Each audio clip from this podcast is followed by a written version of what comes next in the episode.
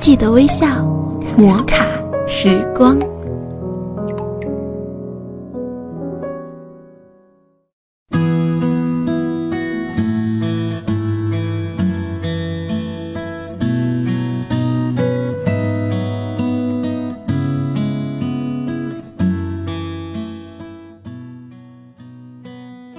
嗨，各位亲爱的听众朋友，欢迎大家收听摩卡时光，我是玉芳。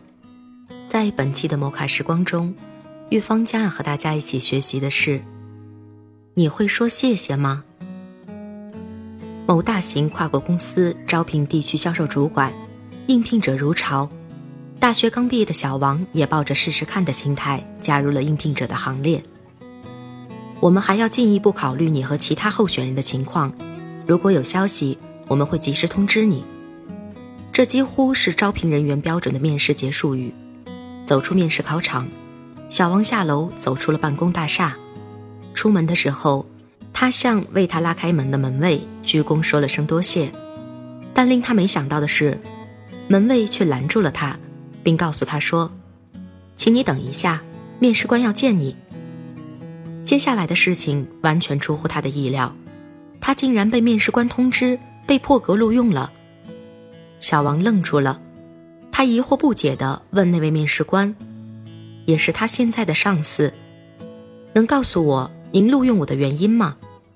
上司笑着说：“尽管你还缺乏工作经验，但是你很有实力，而且更为重要的是，在所有的求职者中，你是唯一向门卫说谢谢的人。”这不由得又让我想起了大学里的一位老教授，他写的一手好字，许多人都想得到他的墨宝。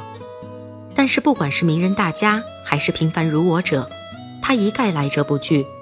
而且在他用双手将书法作品交给你时，总忘不了说声多谢，好像别人要他的书法是给他天大的面子似的。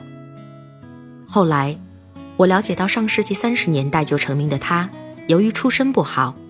解放后做了二十多年的冤狱，平反后又被闲置了十多年，真不明白，生活给予他的阳光那么少，他还何来那么多的多谢？老教授临终时，我跑去看望他，白色的被单像一个恐怖的海，仿佛随时可以淹没他。他将枯枝般的手颤抖地伸向我，口中喃喃细语：“多谢。”多谢你来送我。两行清泪不由得奔撞地冲出我的眼眶。毕业后，一切如风而逝，唯有他老多谢的阳光仍照亮着我。我乐意，并希望让他温暖更多的人。西方有句谚语说：“幸福是有一颗感恩的心，一个健康的身体，一份称心的工作。”一位深爱你的爱人，一帮值得信赖的朋友。感恩不仅是一种情感，更是一种人生境界，是一种责任。唯有学会感恩，才会更加热爱生命，珍惜生活，体味生命的真谛。摩卡时光，记得微笑。我是玉芳，亲爱的听众朋友们，我们下期再见。